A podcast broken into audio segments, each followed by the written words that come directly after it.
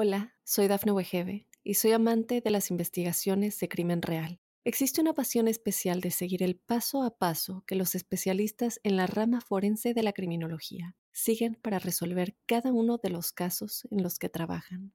Si tú, como yo, ¿Eres una de las personas que encuentran fascinante escuchar este tipo de investigaciones? Te invito a escuchar el podcast Trazos Criminales con la experta en perfilación criminal, Laura Quiñones Orquiza, en tu plataforma de audio favorita. Hola a todos, hoy os traigo a Héctor García Rodicio, científico de profesión, corredor por afición y profesor de psicología en el Departamento de Educación de la Universidad de Cantabria y además autor del podcast Correr por Senderos. Héctor nos va a ayudar a interpretar frases típicas como esto está basado en evidencia o aquello no tiene respaldo científico, que como veremos no todos sabemos realmente interpretar. Ya que hay estudios buenos, hay estudios malos y hay estudios muy malos. Hay estudios observacionales y también experimentales. Hay estudios hechos en animales y otros en humanos. Y no es igual un estudio independiente que uno financiado por una empresa que precisamente le interese ese estudio. Conocí a Héctor por los comentarios tan detallados que me dejaba en mis podcasts, donde muestra constancia de su gran conocimiento de ciencia y fisiología, por lo que me pareció un invitado que era desconocido para mí hace poco, pero creo que muy adecuado para la temática de hoy. Muy bienvenido Héctor, gracias por estar aquí. Bien hallado. Muchísimas gracias y vamos a ver de qué manera nos puedes ayudar a interpretar eh, estas frases que estamos comentando porque esto de que tenga respaldo científico o de que un alimento, un suplemento, que muchas veces, en muchas ocasiones escuchamos que esta hipótesis o este medicamento o este entrenamiento está o deja de estar basada en la evidencia científica. Esto, Héctor, realmente, ¿qué significa? Si una pauta, eh, un método de entrenamiento, una herramienta está basado en la evidencia, significa que se apoya en estudios que han recogido evidencias y esas evidencias han podido ser favorables o no a dicha pauta, método, herramienta.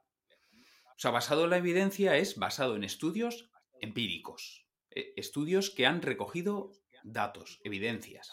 ¿Y esto es lo mismo a que tenga respaldo científico?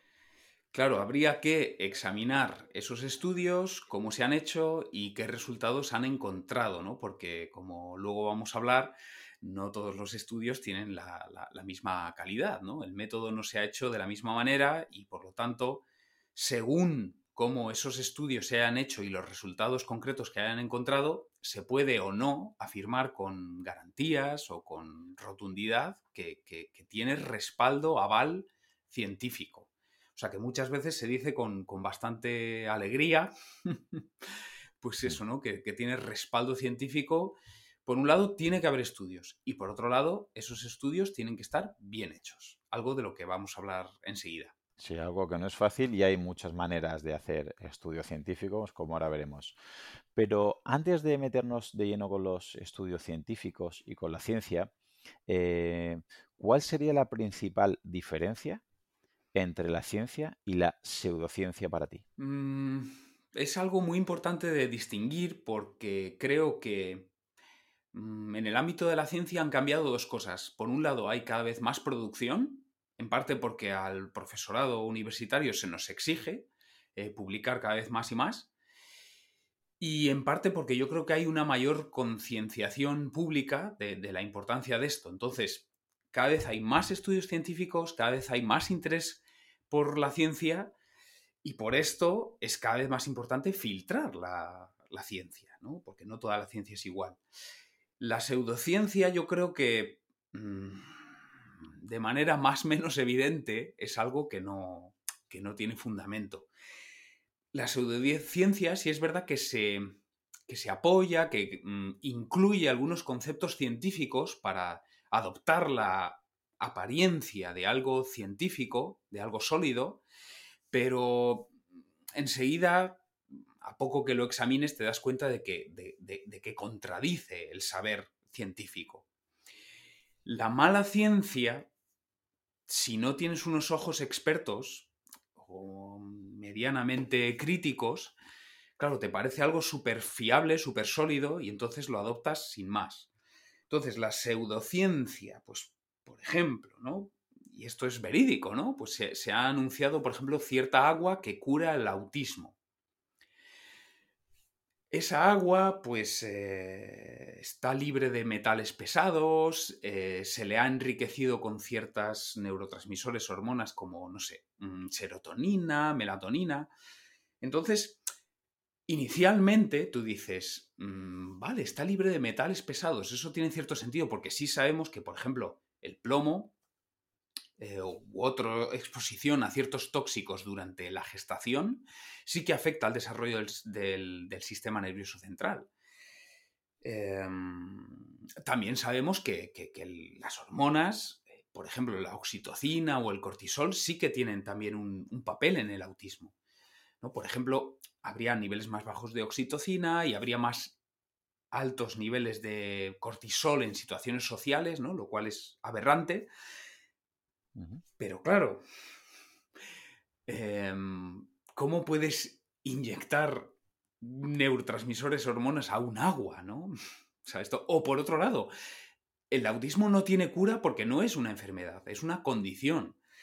Entonces, hay apariencia científica en la pseudociencia, pero a poco que lo examines, te das cuenta de que no tiene sentido, ¿no? Porque contradice conceptos básicos eh, bien consolidados en la ciencia, como puede ser, por ejemplo, que el autismo no es una enfermedad, sino que es una condición. Eso es la pseudociencia. Y la mala ciencia, claro, necesita un ojo mucho más entrenado, un ojo mucho más crítico para poder distinguir lo que es o no buena ciencia. Entonces, la pseudociencia es verdad que la gente muy desesperada, por seguir con el ejemplo, sabemos que un 30% de las familias con hijos con autismo acude a pseudoterapias y hasta un 10% incluso acudiría o recurriría a terapias que sabemos que tienen peligro, como el clorito de sodio, bueno, en fin. Entonces, gente muy desesperada acudiría a eso. O gente que está muy sugestionada, ¿no? Por ejemplo, hay influencers eh, que tienen mucho crédito, como puede ser ahora mismo. Mm, no es que quiera iniciar una campaña contra ella, pero es que, bueno, está de actualidad, es que eh, eh, está sobre la mesa, ¿no? Pues Gwyneth Paltrow, ¿no? Que es actriz. Y entonces ha iniciado recientemente, pues una nueva línea mm, eh, económica o empresarial, ¿no? Que es vender productos de, salud. Y entonces, por ejemplo, pues uno de sus productos es eh, una lavativa, o sea, un enema mm, eh, de café, ¿no? O sea, que es algo que uno mm, utiliza para limpiar el colon, basado en café, que vale 135 dólares. Y entonces ella lo vende, ella lo anuncia como para, mejorar síntomas de depresión, eh, síntomas asociados a alergias, eh, dolor crónico. Y de nuevo, hay ciertos elementos que, sí que tienen base científica. Por ejemplo, sabemos que la cafeína tiene múltiples beneficios, neuroprotectores, estimulantes. Eh, sabemos también que el colon aloja una buena parte de nuestra microbiota y por gente como Sari Arponen, que tú has tenido aquí, eh, mm. sabemos que la microbiota pues, tiene un papel modulador del sistema inmunitario o sabemos también que, mm, que tiene un papel en la mm, síntesis, fabricación de neurotransmisores a su vez asociados con el estado de ánimo. Entonces hay cierta base pero meter agua por el colon, pues, pues no va a cambiar en absoluto el, estado, ¿no? La riqueza de tu sistema inmunitario, Y gente que, sí que confíe mucho, ¿no? Que siga mucho, que esté. Eh, que le atribuya mucha credibilidad a Gwyneth Paltrow, pues quizás sí lo consume. Entonces, problema de la pseudociencia, las pocas personas em, eh, desesperadas por el autismo, por lo que sea, las pocas personas súper em, enganchadas o, que se fían de esta influencer, pues caerán, ¿no? Caerán en, este engaño. Pero claro, la mala ciencia esto puede enganchar a mucha más gente, esto puede llegar a mucha más gente, porque es verdad, como he dicho antes, que cada vez más le damos más crédito, más valor a ese mm, marchamo o a esa etiqueta de basado en la evidencia. Entonces, la pseudociencia es mala, pero va a enganchar a cierta gente. La mala ciencia va a enganchar a mucha más gente.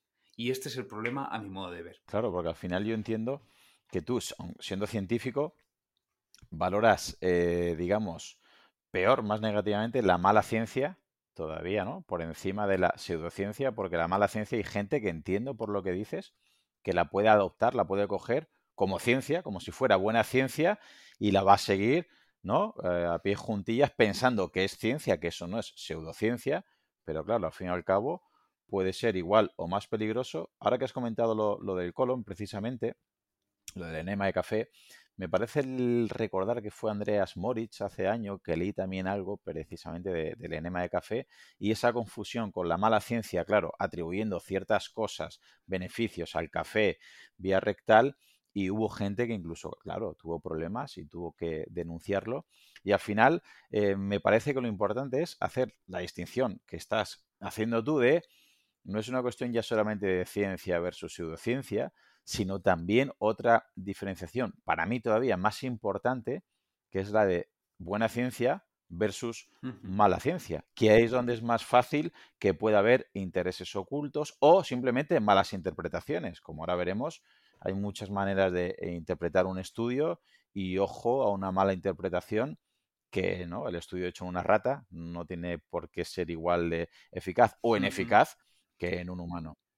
Pero vamos a ir, eh, para entrar poco a poco en materia. Por ejemplo, por ejemplo. ¿Cómo podríamos definir realmente qué es la buena ciencia? ¿O cómo se debería hacer la buena ciencia? Pues mm, hay que considerar varias cuestiones em, que tienen que ver con el tipo de estudios, con lo que se llaman diseños de, investigación, tienen que ver con cómo se han hecho esos estudios de diferente tipo, ¿no? con lo que se llama métodos, y tiene que ver también con los análisis de datos encontrados en esos estudios. Y bueno, aquí va a haber cuestiones técnicas, pero yo creo que pueden ser comprensibles para, para, tu audiencia perfectamente. Entonces, respecto a los tipos de estudios, esto es muy importante. Hay esencialmente tres tipos de estudios. Unos son los observacionales, otros son los experimentales y otros son los de síntesis, podemos decir. Los observacionales lo que hacen es mm, registrar mm, varias variables o varios parámetros de una población y ver si hay relación entre esas variables. Por ejemplo, podrías encontrar que mm, quienes consumen, las personas que consumen más verduras, pues tienen mejor composición corporal, pues tienen menor IMC, tienen mejor ratio mm, cintura-altura o tienen menor porcentaje graso. Has examinado dos variables, en este caso consumo de verduras y composición corporal en una población, y en este caso pues has encontrado relación que simplemente no hace más allá que observar y describir lo que están viendo. No están manipulando, ni intervienen, ni están modificando en ningún aspecto. Simplemente es observar, ¿no? Y luego simplemente interpretar lo que se está viendo. Eso es, eso es. Exploran o registran dos variables y calculan si hay relación, bueno, dos o más variables y eh, calculan qué relaciones que existen entre estas variables. Mm, esto está bien como punto de partida, pero es verdad que solo permiten establecer relaciones de correlación, que se dice, o asociación, pero no de causalidad. Por ejemplo, si tú encuentras que quienes consumen más verduras tienen mejor composición corporal, tú no sabes si esa mejor composición corporal se debe a ese mayor consumo de verduras o, por ejemplo, se debe a una tercera variable, que podría ser mayor estatus socioeconómico. Puede ocurrir que quienes tienen mejor estatus socioeconómico pueden adquirir alimentos de mejor calidad, pero es que también esa gente que tiene mayor estatus socioeconómico, pues seguramente tiene menos estrés, porque tienen mayor seguridad sobre llegar a fin de mes, por ejemplo, con su salario, o porque puede permitirse mm, pues un calendario, un horario de trabajo pues más relajado. Entonces, hay asociación entre esas dos variables, pero puede haber una tercera que explique esa asociación. O puede ocurrir también que haya asociación entre dos variables, pero no sepas cuál es el sentido de esa relación. ¿Qué fue antes, el huevo o la gallina? Por ejemplo, que quienes más pasean, quienes más pasos dan a lo largo del día, están más felices. Pero claro, tú no sabes si están más felices por dar más pasos o dar más pasos les hace estar más felices. O, no sé, em, quienes tienen perro pasean más, pero tú no sabes si el hecho de tener perro los obliga a pasear más o es que eran ya personas muy activas y por eso decidieron adoptar un perro. Entonces, los estudios observacionales están bien como, eh, como punto de partida porque nos hablan de la asociación entre dos variables, pero idealmente hay que profundizar más. ¿Y cómo profundizamos más? Pues otro tipo de estudio, mm, otro diseño de investigación es el experimental o también se llama RCTs, Randomized Clinical Trial, es decir, ensayo, ensayo clínico aleatorizado, perdón, que no recordaba las palabras en español. Entonces, en el estudio experimental, como tú decías antes, ahí ya sí manipulamos una variable no simplemente medimos dos variables y vemos si están asociadas, sino que manipulamos una variable, es decir, exponemos a los participantes del estudio a distintos valores de una variable y vemos cómo eso afecta a otra. Por ejemplo, siguiendo con el ejemplo anterior, yo podría reunir un grupo de personas y a unas decirles, tú no vas a comer nada de verdura al día. A otros les puedo decir, tú vas a comer cinco piezas de verdura al día. Y a otros les podría decir, tú vas a comer diez piezas de verdura al día. Y pasado cuatro, ocho semanas, veríamos esos distintos regímenes, esos distintos mm, em, valores en una variable, pues afectan a la composición corporal. Y podríamos observar, pues eso, en cuatro, en ocho semanas o en seis meses, que quienes más eh, verduras han consumido efectivamente han mejorado su composición corporal a igualdad del resto de condiciones. Eso sería un estudio experimental y si logramos esa igualdad del resto de condiciones y solo variamos la cantidad de piezas de verdura que consumen diariamente, sí que finalmente podríamos atribuir la mejor composición corporal a ese consumo de verduras. Entonces tenemos los observacionales, que están bien como punto de partida, y después tenemos los experimentales o ensayos clínicos aleatorizados, que sí que ya nos permiten mm, observar relaciones de causalidad. Todo está igual, solo he cambiado las porciones de verdura que consumes al día y eso ha provocado que mejores tu composición corporal. Mira, me parece muy importante que definas esto, perdóname un segundo Héctor, porque el tema de correlación y causalidad, hay mucha gente que al principio los confunde. Y desde que leí dos, eh, eh, dos ejemplos que son muy llamativos, eh, para que vean la diferencia entre que correlación no siempre significa que deba haber causalidad, es que el estudio hablaba de que cuando más helados se consumían, que es en verano, es cuanto más ahogamientos existían. Y obviamente ¿Qué pasa? Que en verano hace más calor, se consume más helado, pero en verano también hace más calor y vamos más a las playas y a las piscinas. Obviamente, comer helado no está relacionado con ahogarte, pero como sucedían en la misma época del año, esa correlación no se convertía en que fuera causa.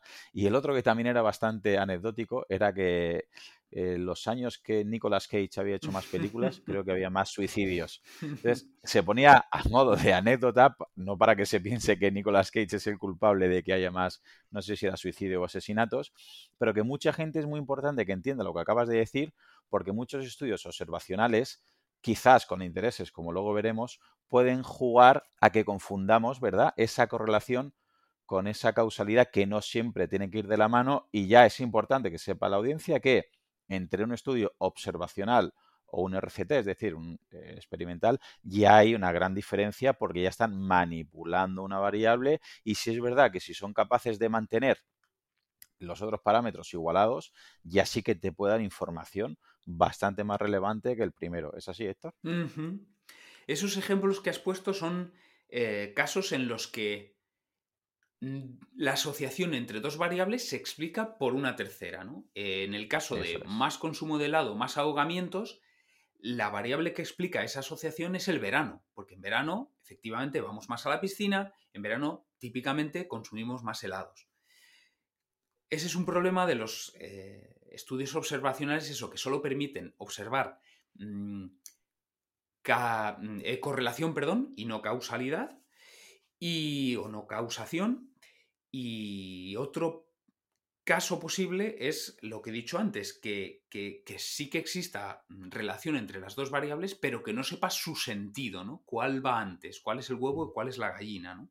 Por poner un ejemplo también de hace unos años, que también fue muy eh, sonado, ¿no? O que estuvo muy de actualidad, eh, o que generó muchos titulares, ¿no? Es que la Junta de Extremadura, pues había elaborado una guía de sexualidad para adolescentes entonces, eh, invitaba a los y las adolescentes a eh, masturbarse porque se había observado una correlación entre la masturbación y la felicidad. Pero claro, no sabes si esas y esos adolescentes que se masturbaban más lo hacían porque ya estaban más felices o si masturbarse más pues generaba más eh, felicidad. O sea, los estudios observacionales son un buen comienzo y son más baratos en términos de, costes de tiempo y de recursos que los experimentales. Entonces son un buen comienzo para observar, eh, para identificar, para detectar mm, eh, puntos donde merece la pena seguir investigando, pero tienen ese problema de que dos variables asociadas cabe la posibilidad de que esa asociación se deba a una tercera, como es el verano en el caso de helados y ahogamientos, o que esa asociación no sepamos cuál es su dirección, que si las personas más felices pasean más o si las personas que pasean más por eso están más felices, ¿no? O lo que he dicho antes de, la masturbación.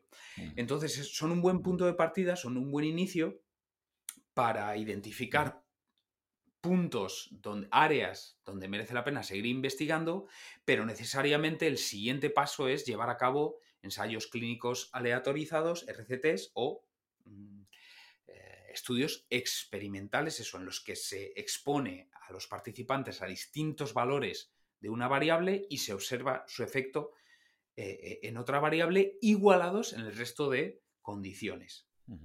y, habría un tercer nivel, que son los estudios de, vamos a decir, de síntesis, porque esto incluye, por un lado, las revisiones sistemáticas, que se llaman, y por otro lado, lo que se llama metaanálisis. Esto sería el tipo de estudio que más nos interesa. Esto sería el gold, eh, eh, el gold estándar. Las revisiones sistemáticas lo que hacen es juntar todos los estudios publicados sobre una cuestión y ponerlos todos en una tabla para ver eh, pues, si un efecto, si una asociación ¿Ocurre en todos los casos o en cuántos casos ocurre? En el caso de, una, mm, de un metaanálisis, lo que harían esos investigadores es pedirles a todos quienes hayan publicado estudios que les envíen la matriz de datos, porque ellos lo van a juntar en una sola matriz integrada y van a llegar a, mm, van a calcular un solo resultado, un solo índice. Y es, ¿esto funciona o esto no funciona? Entonces, idealmente deberíamos buscar tanto revisiones sistemáticas que han juntado todo lo que se ha hecho en una cuestión y mejor incluso los metaanálisis porque han no solo juntado todo lo que se ha hecho sobre una cuestión, sino eh, calculado estadísticamente lo que está sucediendo sobre esa cuestión. Esa cuestión pues puede ser, no sé, el uso de pistolas de masaje, esa cuestión puede ser el uso de suplementos de vitamina D, mm. esa cuestión puede ser eh, la alta intensidad, esa cuestión puede ser em, eh, pues los entrenamientos de pocas repeticiones, mucho peso para el aumento de masa muscular, lo que sea. Mm, esto que estás comentando que para recapitular un poquito para que nadie se nos pierda, estamos hablando de los tipos de estudios que hay y que puede haber mucha gente sobre todo con el mundo del entrenamiento y sobre todo con la suplementación deportiva, que pueda haber uno o varios o muchos estudios a favor de un suplemento y que sean observacionales y que los pongan muy bien, pero que si encuentran estudios no experimentales, sino de síntesis, revisión sistemática o metaanálisis sobre todo, que ese mismo suplemento lo ponen como que no funciona, que deberían hacerle mucho más caso al metaanálisis que dice que eso no tiene las eh, condiciones o que no tiene los beneficios que oferta ese producto, mucho antes que aquellos estudios observacionales que decían que sí aparecía esa posible correlación. Lo digo porque mucha gente llega con esa mala ciencia que hemos comentado.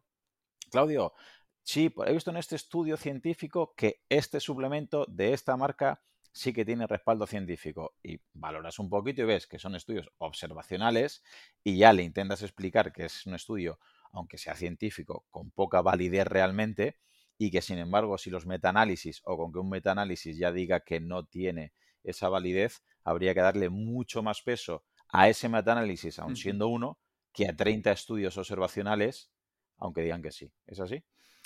Eh, eso es, ¿no? Son dos, eh, dos, cuestiones, ¿no? Por un lado, un experimental, un estudio experimental, un ensayo clínico aleatorizado siempre va a ser preferible a un observacional. Y en todo caso, eh, hablemos de estudios observacionales o experimentales, una revisión sistemática o un metaanálisis siempre va a ser preferible a un estudio individual. Em, por ejemplo, durante la pandemia, ¿no? Sí que se, mm, se escucharon, ¿no? Y sí que salieron estudios que encontraban asociación entre niveles bajos de vitamina D y mayor riesgo a desarrollar la enfermedad, la COVID. Em, ¿no? O sea, que una vez estés infectado de coronavirus, que eso degenere en eh, COVID, o sea, en enfermedad que ya te va a exigir hospitalización o incluso complicaciones, muerte. Entonces, un estudio por aquí, un estudio por aquí, encuentra niveles bajos de vitamina D, mayor riesgo de eh, desarrollar COVID. Claro, si un una revisión sistemática encuentra que de 20 estudios, 17 han encontrado esa asociación, dices, vale, aquí hay algo sólido. O sea, aquí hay algo recurrente, aquí no hay una cosa espúrea, no hay una cosa azarosa, esto es una tendencia. Si esa revisión sistemática o ese metaanálisis eh, contempla estudios experimentales, pues todavía mejor. Y, y, de nuevo, imagínate que eso, ¿no? Que de 20 estudios que han administrado dosis gigantescas de vitamina D a enfermos de coronavirus, pues de 20, 17 han encontrado que la remisión ha sido súper rápida y que la hospitalización, los ingresos en UCI han sido muchísimo menores en 17 de 20 estudios, pues dices, vale, o sea, aquí hay algo, ¿no? O sea, las megadosis de vitamina D efectivamente sirven como refuerzo para el sistema inmunitario y eso permite que infectados de coronavirus no lleguemos a desarrollar COVID. Em, como seguramente hablemos luego, hay múltiples métodos, o sea, los métodos de investigación que se usan, por ejemplo, distintas medidas, distintas poblaciones, eso puede dar lugar a distintos resultados, en, tanto en estudios observacionales como experimentales. Lo que permiten los estudios de síntesis, sea revisión sistemática o sea metaanálisis, es que esas diferencias pues eh, se anulen y lo que emerja sea la tendencia global. O sea que siempre, siempre, siempre vamos a buscar estudios de síntesis, revisiones sistemáticas, metaanálisis. Esto siempre va a ser lo más recomendable, lo más fiable, porque van a anular esas posibles eso, eh, diferencias debidas al azar o pequeñas diferencias en el método y van a mm, permitir aflorar la tendencia general. Vale, me parece muy interesante que ahora eh, profundicemos en esto, porque claro, eh, como hemos comentado, estos simplemente han sido los tipos de estudio, pero claro, cómo se hace cada uno de los estudios, es decir, esa metodología también tiene cosas particulares que creo que debemos saber para que entendamos un poquito precisamente esa selección o cómo se van formando. ¿Qué nos puedes decir dentro de cada tipo de estudio? ¿Cómo sería la metodología de un estudio y en qué eh, se basan? Claro, hay varios aspectos eh, clave que considerar para, determinar en qué medida este estudio es eh, de calidad, en qué medida este estudio es fiable. Para empezar, es la muestra, en quiénes se ha hecho este estudio. Si una muestra es pequeñita, que a veces ocurre, por ejemplo, en ciencias del deporte esto es relativamente habitual, em, puede ocurrir que como son tan poquitos, eh, pues no sea una muestra representativa, ¿no? Por ejemplo, me lo invento. Estás estudiando el efecto de una dieta cetogénica, es decir, muy alta en grasas, muy baja en eh, carbohidratos, en la ganancia muscular. Entonces estás comparando una dieta alta en grasas, baja en carbohidratos con otra muy alta en carbohidratos en la ganancia muscular. Entonces, y tienes 10 tomando eh, dieta cetogénica y 10 tomando eh, dieta alta en carbohidratos y entrenando fuerza. Claro, solo 10 personas en un lado, 10 personas en, el otro lado, ¿qué puede ocurrir? Pues puedes tener la mala suerte de que en los 10 de la dieta cetogénica pues se te hayan colado 6, me lo invento, que resulta que tienen em, composición eh, ectomorfa, o sea, es decir, dificultad para ganar peso y masa muscular, y que además tienen, yo qué sé, cierta variante genética que asimila mal las grasas. Por ejemplo, como solo tienes 10, puede ocurrir, por mala suerte, que se te hayan colado esa gente. Entonces, claro, finalmente en el estudio podrías observar que la dieta cetogénica es poco recomendable para ganar masa muscular, pero es porque como tenías tan pocos y has tenido la más suerte de que te han caído los que son ectomorfos y tienen dificultades para ganar peso, pues entonces, claro, si tuvieras 100, pues igual también se te cuelan esos 6 o 7 ectomorfos. Pero claro, tienes a los 94 restantes que representan con mayor fidelidad a lo que ocurre en la población general. Y es que los ectomorfos o los endomorfos son más raros que los mesomorfos, mm. por seguir con el ejemplo. me que corte. Hay incluso a veces estudios, para que lo entienda la audiencia, con muestras de cinco personas, de dos personas. Entonces, tienen que entender que mm, hay que darle una validez muy entrecomillado todo, porque claro, una persona, como tú estás diciendo, esa persona que tiene dificultad eh, para tolerar o para eh, utilizar bien las grasas, si se utiliza para eh, una dieta alta en carbohidratos o una dieta vegana, van a salir resultados muy buenos y al revés. Eh, que por eso hay a veces documentales que hay por ahí a favor o en contra de dietas extremas que utilizan casos concretos y hay que decirle a la población, sí, esta persona desde que hace una dieta keto o carnívora o vegana o hace esto en concreto, eh, ha mejorado un montón sus parámetros. Bueno, pero no me vale, es una persona que habría que ver qué hay detrás de ese, en ese contexto pero no significa que eso le pase a todo el mundo. Como muy bien dices, si en vez de a una se hace a 100, o mejor a 1000, o mejor a 10.000, y el 80, el 90% tiene ese beneficio, ya sí podemos, eh, por lo menos, pensar o valorar que tiene mucha más eh, efectividad. Por eso me parece que me ve muy bien que el, primer aspecto en el método de estudio sea la muestra y que tardemos un poquito más en revisar los estudios y ver primero qué tipo de estudio es y segundo, eh, la muestra para evitar caer en estos errores. Claro, es importante eso, que sea grande para que sea representativa, ¿no? Porque toda la variabilidad pues esté eh, recogida. Pero claro, hay veces que, es muy caro, ¿no? Por ejemplo, suele ocurrir que cuantas más variables, más parámetros eh, registres de esa muestra, claro, más difícil sea tener una muestra grande. Tú imagínate una gente que le mides, no sé, el VO2 max, le mides la composición corporal, o sea, eh, el desarrollo muscular, el, porcentaje graso, eh, le haces un corte de la sección del cuádriceps, le, mides el número, la densidad mitocondrial, el...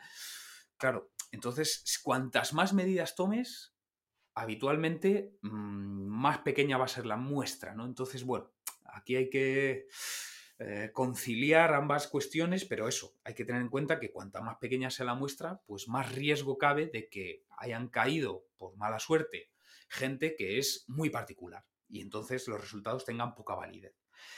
Aparte de que sea grande esa muestra, claro, tienes que fijarte en que sea semejante a ti, o sea, qué población se está utilizando.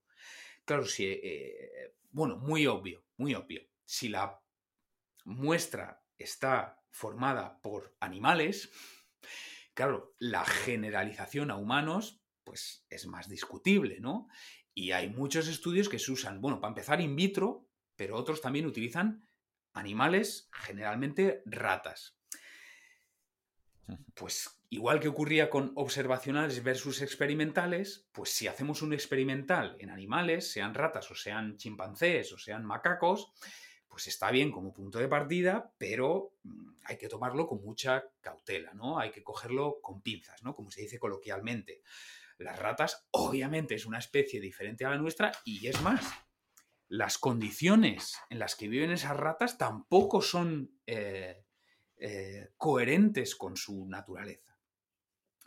Las ratas, por poner un ejemplo, son animales nocturnos y sin embargo eh, los obligamos a vivir en un régimen circadiano humano, ¿no? O sea, nosotros vamos al laboratorio a hacer experimentos durante el día y las dejamos supuestamente durmiendo durante la noche mientras nosotros dormimos y eso no ocurre así. O sea, durante la noche van a estar activas esas ratas y van a tener nuevamente que estar activas cuando las pinchemos, cuando las metamos en em, laberintos, eh, cuando les administremos no sé qué eh, nutriente y demás, ¿no? O sea, que es hay que cogerlo con muchas pinzas, ¿no? Pues por poner un ejemplo, ¿no? Algo que también fue muy sonado en su momento, el resveratrol, ¿no? Que sería un componente del vino y que supuestamente tendría efecto antioxidante y que esto se sabe a través de estudios con ratas que ocurre que una rata pesa 300 gramos y les estábamos dando pues como si nosotros nos tomáramos un camión de resveratrol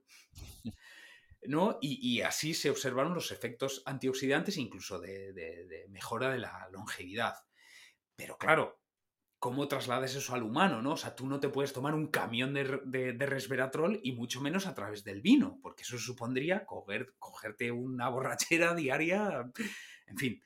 Eh, la muestra debe ser grande, idealmente para ser representativa, y también mm, debes fijarte que sea mm, semejante a ti. Para empezar, que sean humanos idealmente y no ratas.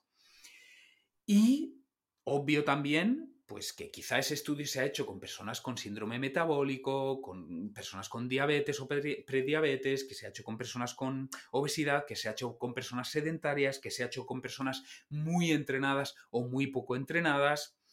O sea, hay que mirar cómo está compuesta la muestra porque quizá lo que vale para una persona obesa no vale para ti quizá lo que vale para una persona poco entrenada no vale para ti.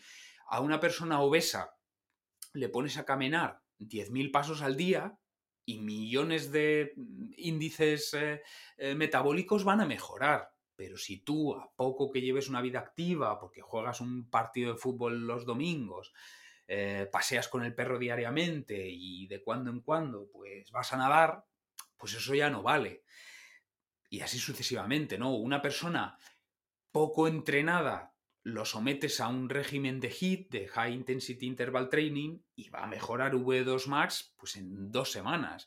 Pero si tú, como tú, por ejemplo, que eres triatleta, pues ya tienes un régimen de entrenamiento y de años, pues un HIIT mmm, vas a tener que afinar mucho más. O sea, qué descansos, qué duraciones, qué intensidades van a conseguir una mejora en el V2 Max, ¿no? Que quizá ya lo tienes pues en, su techo. Entonces, hay que ver en quién se ha hecho el estudio. Tanto que sea grande, para que sea representativo, como que sea gente semejante a ti. Creo que fue David Sinclair que mm, investiga bastante sobre la longevidad y me parece que igual con el resveratrol eh, tuvo un bastante éxito en algunos estudios y de hecho creo que económicamente le fue muy bien porque tuvo una patente y demás, pero claro, los estudios estaban hechos en ratas, no estaban hechos mm, precisamente en humanos. Y luego se han visto que obviamente eh, X miligramos de una sustancia a una rata que pesa 200, 300 gramos no tiene por qué ser el mismo beneficio o perjuicio que a un ser humano con 70 kilos. Con lo cual, creo que ya tenemos dos cosas muy importantes, que es el tamaño de la muestra, el tipo de muestra, que sea ya no, obviamente, que sea un ser humano, que si es posible que lo sea, aunque como has comentado, es mucho más difícil ¿no? Eh, manipular y someter estas variables a seres humanos, también por ética, por el nivel económico, que a ratas. Y también otra variable que creo que es importante son el control de las variables extrañas, ¿verdad? Que pueden distorsionar un poquito el resultado, aunque la muestra sea grande y esté hecha, digamos, con seres humanos o con una población afín a ti. Cuéntanos un poquito qué serían estas variables extrañas en los estudios. Variables extrañas, también llamados factores de, confusión. Claro, por ejemplo, en estudios observacionales, si estamos estudiando salud, por ejemplo, queremos ver la relación entre dieta y salud. Ocurre que sabemos que hay un montón de variables distintas de la dieta que también impactan sobre la salud. Entonces, si tú no mides esas variables, no vas a tener eh, la pintura completa. O el panorama completa. Por ejemplo, volviendo a un ejemplo que ya hemos utilizado antes, eh, más verdura mm, asociado a más salud, ¿no? Más porciones de verdura diaria asociados a más salud. Pero sabemos también que la actividad física impacta sobre la salud. Sabemos también que la calidad del sueño, el descanso, impacta sobre la salud. Entonces, si en ese estudio en el que tú, por ejemplo, encuestas a la gente sobre cuántas porciones de verdura consume diaria o semanalmente y mides algún parámetro de salud, como ejemplo, pues no lo sé, frecuencia con la que tienen que faltar al trabajo o mm, pues un listado de enfermedades ¿no? y, que, que marquen eh, cuántas están sufriendo. Si esa dieta, esa salud, si aparte no mides calidad del sueño, calidad de la gestión del estrés, eh, nivel de actividad física, pues no vas a tener una eh, valoración real de cuál es esa relación.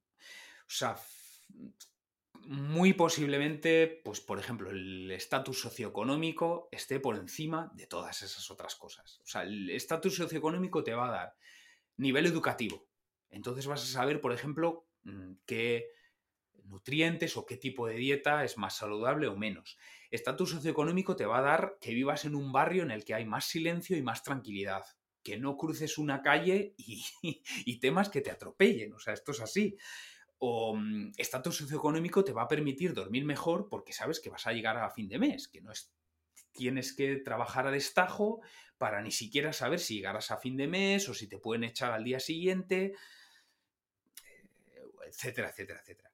Entonces, en estudios observacionales es importante tener estos factores de confusión eh, medidos para conocer realmente cuál es la relación entre las variables porque lo que aparentemente es consumir más verdura eh, conduce a más salud, igual no es exactamente eso, sino que tienes más dinero, puedes eh, comprar productos de más calidad, tienes más dinero, puedes permitirte más vacaciones, vivir en un barrio más silencioso, dormir mejor, etc. En un estudio experimental lo mismo, hay que esas variables que pueden afectar, sea, tú estás manipulando una variable y observando esa manipulación, eh, su impacto en otra tienes también que controlar las variables que sabes que van a impactar en la variable final. Em, me lo invento, eh, estás eh, sometiendo a distintos regímenes de, entrenamiento a, un grupo de atletas. Entonces a unos les haces trabajar la fuerza, pues sentadillas, peso muerto, un par de veces a la semana, aparte de sus rodajes, y a otros les estás haciendo sesiones de, de HIIT, ¿no? De alta intensidad, aparte de sus rodajes, y quieres ver si la fuerza o si el hit, pues cuál de las dos cosas mejora su tiempo en 10K, por ejemplo. Ahora que viene la San Silvestre Vallecana, ¿no? Por ejemplo. la internacional, la popular. Claro, tienes que asegurarte de que todas las variables que puedan influir en ese tiempo 10K las tengas medidas para saber si lo que ha provocado cambios en ese tiempo 10K es el trabajo de fuerza o es el trabajo de alta intensidad. Entonces, tendrías que asegurarte de que ese grupo de atletas, eh, con quienes estás haciendo el estudio, pues tienen la misma edad o parecida, tienen el mismo peso corporal o parecido al inicio del estudio, tienen em, pues eh, niveles de V2 max pues comparables al principio. Tienes que asegurarte que el día del test, el día que los pones a correr 10 kilómetros, pues que se han hidratado igual eh, la mañana antes, el día antes, que han eh, tenido la misma carga de carbohidratos la noche antes, eh, la mañana antes, que ese día que hacen el 10K unos y otros, pues que lo hacen a la misma temperatura, con las mismas condiciones de viento, con zapatillas amortiguadas y de placa de carbono todos y, cada uno de ellos. O sea que sea un estudio observacional, sea un estudio experimental, todas las variables que sabemos que tienen influencia en la variable que tú estás midiendo o en la asociación que tú estás midiendo, las tengamos medidas para que estadísticamente podamos aislar su efecto y entonces podamos saber que efectivamente esa asociación que vemos es puramente entre esas dos variables y no debidas a otras terceras, o en el caso de un experimento, que esa manipulación que hemos hecho es la responsable de los efectos y no el resto de variables que podrían influir también porque las hemos controlado. Esos son los, como has dicho tú, variables extrañas o factores de confusión. Y esto es fundamental. Y después de esto, Héctor, es importante también la forma que se revise o que se estudie o que se analice, porque uno de los ítems que mucha gente le, le da bastante valor es cuando eso está mm, con una revisión eh, muy famosa, se llama de doble ciego. ¿Nos podrías decir eso? ¿A qué se debe eso? ¿Qué significa? ¿Y cómo es ese proceso? ¿Y por qué sería un poquito el más riguroso? Claro, dentro de los eh, RCTs, o sea, Randomized Clinical Trials o eh, este, ensayos controlados aleatorizados, aparte de ser estudios experimentales, ¿no? en los que hay una condición control, una condición experimental, idealmente, la que no siempre se puede hacer, como ahora vamos a ver, eh, eh, la condición experimental se administra, o mejor dicho, las dos condiciones se administran con doble ciego. Esto significa que quien recibe el tratamiento no sabe eh, qué tratamiento está recibiendo, si es el bueno o el malo, por decirlo ahora rápidamente, y quien lo está administrando tampoco sabe si es el bueno o el malo. Muy claro, se ve con en el caso de suplementos o en el caso de fármacos. Quien administra la pastillita no sabe si contiene o no el principio activo. Quien se toma, se traga esa cápsula, esa eh, pastillita, no sabe si contiene o no el, el principio activo. ¿Por qué idealmente se aplica este doble ciego? Que quien lo da y quien lo recibe no sabe si está tomando principio activo o placebo. ¿Por qué es importante? Porque claro, si tú sabes que estás tomando vitamina D, si tú sabes que estás tomando calcio, si tú estás tomando mm, un eh, complejo vitamínico, pues tienes la expectativa de que eso te va a ayudar. Y entonces sabemos que la sugestión, o sea, la psicología, pues tiene un impacto en la salud. Pues tú estás ilusionado. Para bien o para mal, tanto el placebo como el nocebo. Exactamente, exactamente. Incluso, claro, si recibes el, el, placebo, si recibes la píldora mala, pues igual estás frustrado o estás eh, envidioso de quienes han... Entonces, estos procesos psicológicos, pues sabemos que tienen impacto positivo o negativo en el efecto del tratamiento. Y lo mismo, si tú estás dando la pastilla buena, pues igual sonríes, eres más amable, eres más em, halagüeño, eres más optimista, ¿no? De, tome usted su ración de hoy. y entonces, idealmente, tanto quien recibe como quien da no sabe lo que está dando. O si estuviéramos probando dos eh, métodos, pues, y tú como experimentador estás eh, probando, por ejemplo, el efecto de la alta intensidad, tú estás confiado en que la alta intensidad mejora los ritmos de carrera. Entonces le dices, venga, vamos allá, vamos a hacer una sesión de... Lo mismo, ¿no? Estarías mucho más optimista y estarías condicionando la respuesta de las personas al tratamiento. Entonces, el doble ciego, idealmente, eso, se aplica en los ensayos clínicos, pero no siempre es posible. Por, ejemplo, ¿no? Si fuera una fisioterapia, si por ejemplo es una mm, aplicación de, de radiofrecuencia o algo así, pues podrías trucar la máquina Y tanto el fisio que la está aplicando como el paciente que la está aplicando, eh, la está recibiendo, perdón, no sabe si está enchufada o no está enchufada. Pero claro, si es una terapia manual, por ejemplo, es un masaje sobre puntos gatillo, claro, ahí pues quien recibe el masaje lo está recibiendo, o sea, sabe que hay, un masaje. Y el que no está recibiendo nada, sabe que no está recibiendo nada. Pero bueno, en la medida de lo posible, el doble ciego o el ciego, o sea, si no es el experimentador, pero por lo menos el paciente o viceversa, pues es recomendable por esto, ¿no? Porque sabemos que los procesos de sugestión tienen peso, ¿no? Por poner un ejemplo, hasta donde yo sé, la evidencia actual dice que la acupuntura funciona pero no mejor que sobre un placebo. Es decir, tú vas colocando agujas al azar o vas colocando agujas sobre los supuestos canales chi, ¿no? De la energía vital, y no hay diferencia. Entonces, em, colocar agujas parece que sí que efectivamente pues a la gente le, le sugestiona ¿no? y le hace sentir mejor, pero no porque tenga un fundamento en las vías energéticas de, la filosofía oriental, sino por el mero hecho de, que te están colocando algo así, pues esotérico, ¿no? Entonces, idealmente, doble ciego, sí, pero no siempre se puede. ¿no? O por ejemplo, si tú estás tomando, si tú estás tomando aceite de oliva virgen extra, es que lo estás viendo.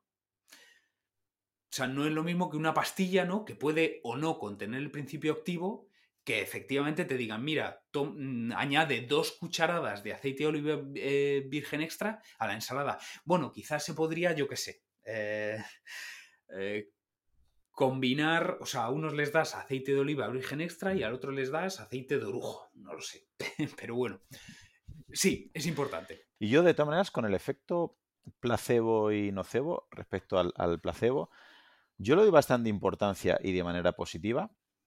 Y tengo amigos y tengo familiares que ya sea por homeopatía, por acupuntura, digo, mira, si no va a tener un efecto perjudicial más allá de gastarte unos euros y te lo puedes permitir, y a ti te va a suponer un efecto tan positivo, placebo que sales de... Es que hay gente que sale de la consulta y ya sale mejor.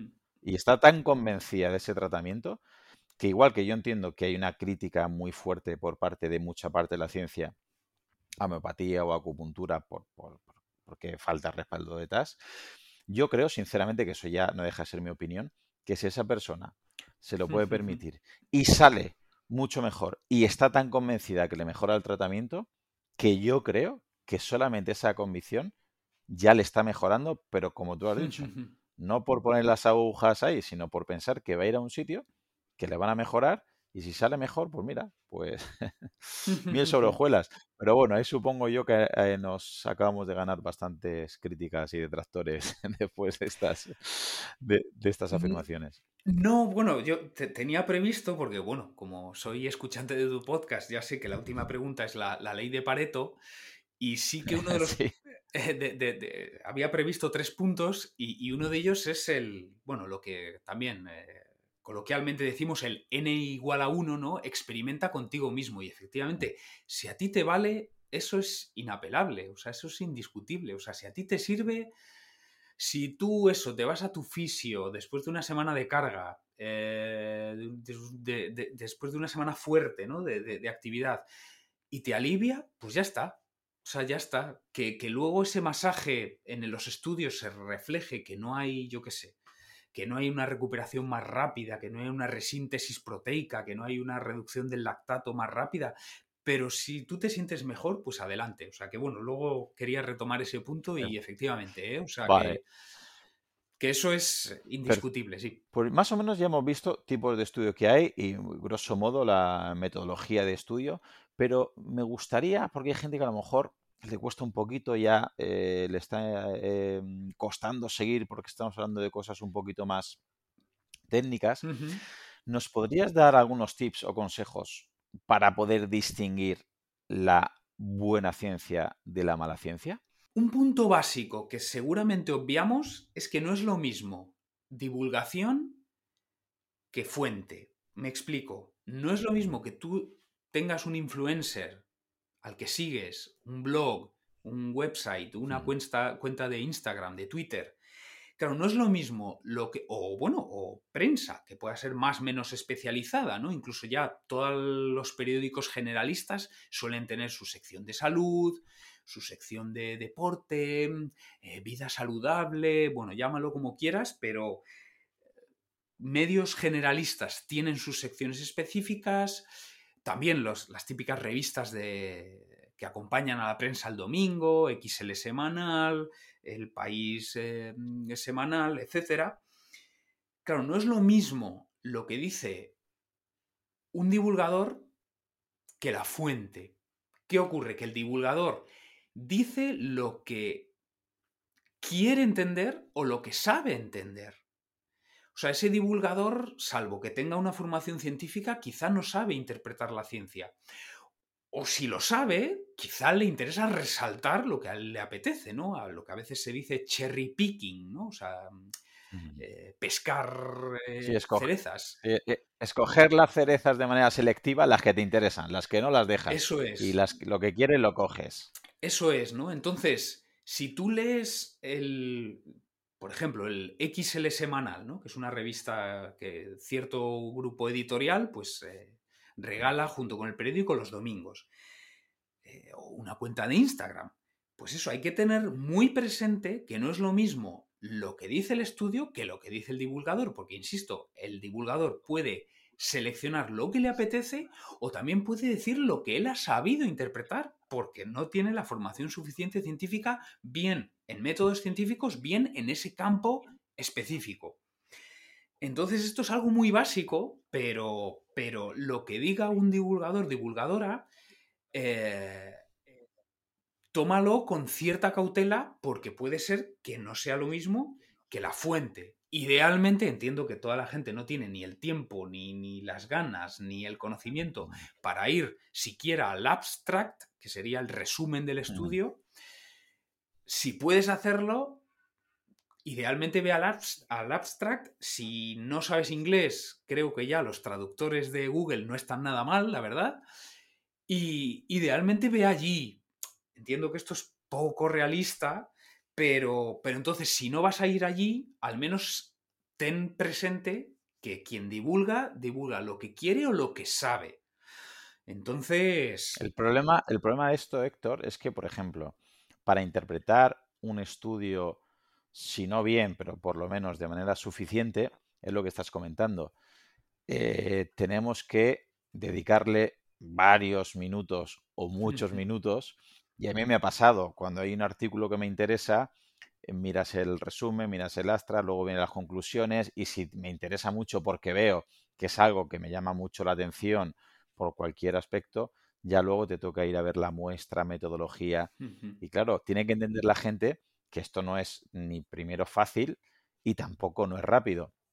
Pero por lo menos que debe entender la audiencia que eso de ver artículos tan a la ligera y tan por encima y ver el título o ver una conclusión, entrecomillarla y que la publique un influencer, sea en Twitter, sea en Instagram o sea en cualquier red social, es muy peligroso y que antes de ir publicando los cuatro vientos que esto es bueno, esto es malo, esto ha salido que es cancerígeno o esto es anticancerígeno porque ha salido un estudio, que por favor les recomiendo que se metan, que investiguen, que dediquen un tiempo porque es necesario y bueno, al fin y al cabo, ¿no? El que algo quiere, algo le cuesta y que bueno, formarse en leerse esos artículos creo que es una buena manera de empoderarte y de saber hasta qué punto te están engañando de manera voluntaria o quizás, como has comentado, involuntaria, porque la persona que está publicando, que está adjuntando o retuiteando ese artículo, quizás tampoco lo ha leído.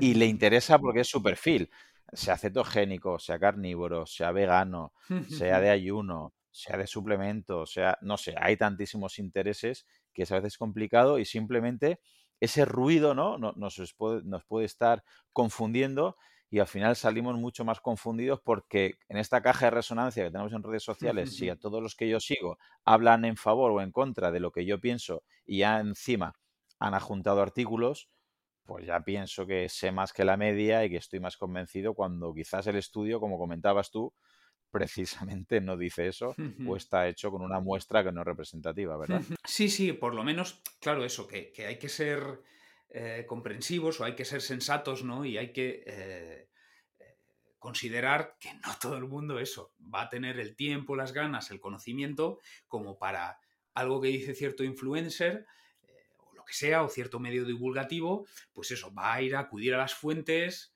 y, ni siquiera leer el abstract, pues eso, quizás es poco realista, ¿no? Pensar que todo el mundo va a hacer esto, pero por lo menos eso, tener presente que lo que dice el divulgador, eso, eh, no, no necesariamente refleja lo que dice el estudio porque no quiere esa persona o porque no sabe. Y sí es verdad que hay muchos divulgadores de mucha calidad que son 100% fiables y los que este paso realmente te lo podrías ahorrar. Pero claro, nuevamente, para poder juzgar la calidad de esos divulgadores, también eso, hay que tener, hacer cierta labor de, investigación. Pero vamos, por supuesto, gente que, ha estado por aquí o que tú conoces bien, pues Marcos Vázquez, Ari Sarponen, eh, Walter Suárez, eh, o sea, es gente de la que podemos ahorrarnos ese paso, o sea, sabemos que, lo hacen bien. Em, pero claro, yo puedo decir esto porque, eso, insisto, digamos, he chequeado la fiabilidad de esta fuente, ¿no? Pero simplemente tener presente que cojamos con pinzas lo que se dice en divulgación, porque la divulgación no es la fuente. O sea, esa gente eh, ya supone un filtro, o sea, supone una distancia respecto a lo que dice eh, el estudio. Como mínimo esa precaución, como mínimo esa precaución. Y todo lo que podamos también, eh, si no vamos a acudir a las fuentes, todo lo que podamos averiguar sobre esos divulgadores a quienes seguimos, pues, pues bienvenido sea. Muy bien. ¿Algún consejo más para intentar diferenciar esa buena ciencia? Pues yo diría dos más y que, sí que creo que están al alcance de cualquiera, ¿no? Y uno de ellos es el, la plantilla o el criterio o el filtro evolucionista, ¿no? Que es, diga lo que diga la ciencia o incluso si la ciencia no lo ha investigado, si contradice lo que hemos hecho el 99% de nuestra historia como Homo sapiens, desconfía. Y, o eso, o si no se ha investigado, es que ni siquiera busques eh, investigación. Quiero decir, la exposición a la luz natural, yo no necesito ningún estudio que me lo diga. Y aparte es que seguramente ni lo haya porque la luz natural no se puede patentar, no es una pastilla que puedas desarrollar y vender, ¿no? Por ejemplo, ¿no? O la vitamina C de un kiwi, un pimiento o una naranja. Em, entonces, eh, o si un estudio dijese, mira, por ejemplo, ¿no? El, el método RICE y mm, el de descansar, hielo, compresión, elevación, mm. antiinflamatorios, analgésicos e inmovilización para un esguince. Por suerte ya hay investigación que muchísima, ¿eh? es reciente y, que lo ha desmentido. Pero, pero es que yo no la necesito. O sea, es que, es que en la naturaleza, o sea, ¿cómo puede ser que te tuerzas un tobillo que seguramente en el paleolítico pasaría día sí, día no, porque teníamos que desplazarnos eh, a lo largo de grandes distancias todos los días para recolectar y para cazar, y en terreno irregular. O sea, la mitad de la tribu estaría esguinzada la mitad del año. Y entonces eso, o sea, no puede ser que tengas que estar tres meses inmovilizado y atiborrándote antiinflamatorios, ¿no? Entonces, no necesito un estudio que, que me diga que, que si te haces un esguince, lo ideal es moverte cuanto antes, cuanto puedas. Y que todo aquello que vaya en contra de la inflamación, que es un proceso natural, o sea, la hinchazón, el dolor, el rubor, el calor, el dolor, todo eso es natural, eso es necesario para reparar el tejido.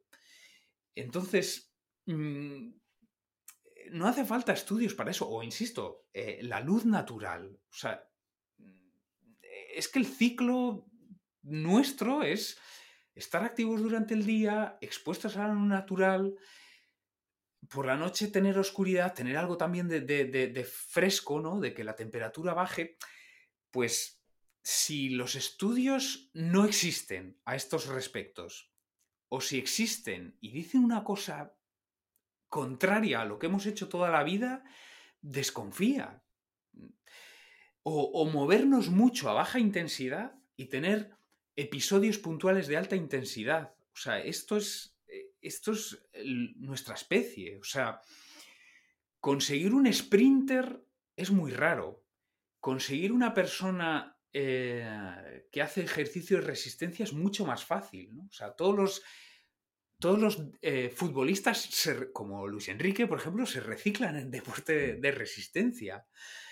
Em, porque es que esto es para lo que estamos hechos. O sea, no somos guepardos. O sea, somos personas eso, que caminan y corren a un bajito ritmo durante... Y somos muy eficaces, y somos muy eficaces a la hora de eliminar el calor, somos más eficientes, claro, la casa por persistencia nos ha hecho ser como somos. Lo que pasa es que hay parte, como siempre, de industria y parte de intereses que intentan llevarnos a sitios, pero algo, por ejemplo, que, comentas y que siempre que, tengo ocasión lo digo, es que los beneficios, por ejemplo, de un ayuno controlado, de dormir bien, de la luz del sol, de meditar, de respirar bien, como no se puede patentar, porque no hay nadie detrás que se pueda beneficiar económicamente, no digo que se critique, pero nunca vamos a ver los beneficios que se vendan a los cuatro vientos, porque por desgracia no hay interés económico global social, pero que a veces lo más sencillo, que es lo más natural, que es respetar nuestra biología, que simplemente seguir haciendo los que nuestro cuerpo espera, es lo que más nos puede beneficiar y a veces la ciencia acaba dándonos la razón. Bueno, yo quiero pensar que eso, que seguramente con retraso, pero que finalmente la ciencia vaya, vaya apoyando la, evolución o, la biología. ¿Y tenías un último consejo? El, el, n igual a 1, ¿no? Que dijimos antes, ¿no? Que, que siempre hay que asumir que, los efectos que se observan en la investigación, en los estudios, son globales. Entonces, por ejemplo, si pues, la dieta cetogénica comparado con una dieta alta en carbohidratos, pues si la segunda, ¿no? la que hemos dicho, la alta en carbohidratos, fue mejor para ese grupo para ganar masa muscular, no significa que para todos y cada uno de los 25 personas que estaban ahí fue mejor que para las otras 25 que estaban en el grupo de mm, dieta cetogénica, ¿no? Por, seguir con el ejemplo. Siempre hay variabilidad. Entonces, tú tienes que ver lo que se aplica a ti, ¿no? O, por ejemplo, los estudios dicen que mm, en torno a las 8 horas, pues podría ser el descanso ideal, pero hay gente que funciona mejor con 6. Y hay gente que necesita un poco más, quizá porque es deportista, qué sé yo. Entonces, siempre, siempre, siempre, digan lo que digan los estudios, ten en cuenta quiénes somos, Homo sapiens, y ten en cuenta quién eres tú como individuo. Que puedes tener eso, ciertas variantes em, genéticas o puedes tener cierta historia que hace que, pues oye, para ti, pues eh, los carbohidratos funcionen de X manera, las grasas funcionen de X manera, la e, alta intensidad funcione de X manera, o incluso las verduras funcionan de X manera porque tienen mucha fibra. Y quizá, oye, pues a ti la... O bueno, o tienen también em, este, los FODMAPs, ¿no? O sea, los eh, oligosacáridos, eh, monosacáridos, etc. O sea, ciertos tipos de carbohidrato que por lo que sea, por tu genética o por tu historia, pues a ti te van mal, ¿no? Y aunque es verdad que la norma general es recomendar X, eh, pues 5 o 10 piezas de fruta, verdura al día, pues a ti, por esa intolerancia a ciertas fibras, pues, pues te, van te, vayan mal, ¿no? Entonces, ley de Pareto, ¿no? O sea, recomendaciones generales. Eh, todo lo que contradiga a la evolución desconfía y luego siempre, siempre, siempre digan lo que digan los estudios, hay un margen para la individualidad, que aunque la tendencia general sea una, a ti puede que no te funcione y entonces lo ideal es experimentar. Pues eso, pues duchas frías, el calor, eh, carbohidratos, etcétera, ¿no? Experimentar en uno mismo. Sí, eh, te lo comparto y te lo compro todo y te lo incluso, te lo, mm, lo complico un poco más, dándote la razón, porque hay gente que incluso creo que aparte de lo que has dicho, a lo mejor los hidratos son buenos para ti, o mejor las proteínas, o mejor las grasas, pero ya no eso, sino a lo mejor es mejor para ti una dieta alta en carbohidratos ahora. A lo mejor dentro de una temporada que estás entrenando menos, quizás te ves beneficiado de otro tipo de nutrición, de suplementación o de estilo de vida, porque mucha gente quiere como comprar un pack, ¿no? Venga, pues yo hago este tipo de pautas, vale, pero quizás este tipo de pautas te van muy bien, pero quizás, eh, o yo tomo un montón de verdura, ¿vale? Pero si a lo mejor tomas un montón de verdura, pero si tienes que comer una cantidad de carbohidratos muy alta, porque vas a hacer un Ironman, porque vas a hacer una maratón y tienes que comer un montón de hidratos porque vas a trabajar a cierta intensidad, quizás en ese periodo tengas que meter otro tipo de carbohidratos que no tengan tanta fibra que te sientan mal. Y no significa que la verdura sea mala o que a ti te siente mal, o al revés con la proteína o con las grasas. Quiero decir que mucha gente tiene que entender que primero tiene que encontrar qué es lo que le funciona a él o a ella bien, pero que también seguramente sea estacional, o sea, o lo tenga que ciclar en tanto en cuanto habrá épocas que le vaya muy bien un estilo de vida, un tipo de vida, pero paradójicamente quizás hay otro estilo de vida porque tiene más estrés más adelante, porque va cumpliendo más edad, porque cambia su contexto, su entorno, su, no sé, es padre, es madre, ha cambiado la microbiota, ha cambiado ciertas, eh, ciertos factores externos que lo que tiene que hacer es adaptarse ¿no? Y decir, bueno, pues si esto antes me sentaba bien, pero ahora no me sienta tan bien, y al revés, antes lo que me hacía daño ahora es beneficioso, pues tiene que tener esa coherencia de ir adaptándose y simplemente siendo consciente de que esos cambios quizás lo tiene que hacer, no aferrarnos, ¿verdad?, a un estilo de vida, no aferrarnos a un tipo de dieta, no aferrarnos a, un, a una metodología y sí estar abiertos a este cambio que a veces es más beneficioso un cambio de vez en cuando que un constante de un estilo de vida. Sí, sí, totalmente. O sea, dependería de nuestra genética, dependería de nuestra historia y, como has dicho tú, dependería de nuestro momento, ¿no? Porque, qué sé yo, ciclistas en una vuelta, es que es... O sea, suficiente estrés supone estar dos semanas eh, sosteniendo ese nivel de intensidad cada día como para encima tener que cuidar la dieta cuando llegas al hotel es, pues mira, date el gustazo. Date el gustazo, mete todos los carbohidratos que quieras, aunque sean simples, porque además encima vas a dormir mejor y seguramente te venga mejor. O sea que, efectivamente, o incluso leía esta mañana un antiguo ciclista de los 90, ahora no recuerdo su nombre, pero vamos, que decía que de vez en cuando incluso se permitía una hamburguesa y una cerveza por, por, por relajarse, ¿no? O por ejemplo, también hemos dicho, genética, historia y momento, ¿no? Y por ejemplo, en el caso de las mujeres, el momento pues está muy dictado por, los, eh, la evolución hormonal que siguen a través del ciclo, ¿no? Y es verdad que hay cierto momento del ciclo, de esos 28 días, eh, más o menos, que les pide comer más, incluso les pide comer más mm, cacharra, ¿no? o sea, chatarra, quiero decir. Pues adelante, o sea, adelante, si te lo está pidiendo el cuerpo, seguramente es porque lo necesitas. O sea que sí, sí, sí. Pues Héctor, muchísimas gracias. Quería agradecerte eh, que te pases por aquí. Te quería agradecer los comentarios que haces con, vamos, con tanta cultura, con tanta dedicación y con tanta profundidad fisiológica. Y me gustaría que nos dijeras dónde te podemos encontrar, porque la verdad es que tu podcast me parece un lugar muy adecuado con el que tanto corredores, ya sean de montaña o no, o gente que le guste el entrenamiento, la fisiología, se pueden enriquecer y temas como el de hoy de analizar la evidencia científica y demás, tocas de vez en cuando, así que me gustaría que nos dijeras dónde encontrarte, Héctor. Pues, pues gracias por darme esta oportunidad. Eh, pues divulgo sobre ciencia, en este caso aplicado a las carreras por montaña, que es eh, mi afición, ¿no? Y en el podcast, que antes lo has nombrado, Correr por Senderos, todo, Correr por Senderos, todo junto, que está en Evox, está en Spotify, está en Apple Podcast y en YouTube, Correr por Senderos. Ese mismo nombre es el que utilizo en Instagram, Correr por Senderos todo junto, y también divulgo eso sobre la ciencia de las carreras por montaña y si alguien quisiera seguir mi perfil más profesional, pues hay una red social para investigadores que seguramente no mucha de tu audiencia conozca, que se llama ResearchGate, ResearchGate, que sería como el Instagram o el Facebook de los investigadores. Ahí pueden encontrar a qué me dedico profesionalmente, ¿no? A la investigación en psicología. Y más fácilmente, si pones Héctor García Rodicio en Google, pues todos estos eh, espacios eh, van a aparecer.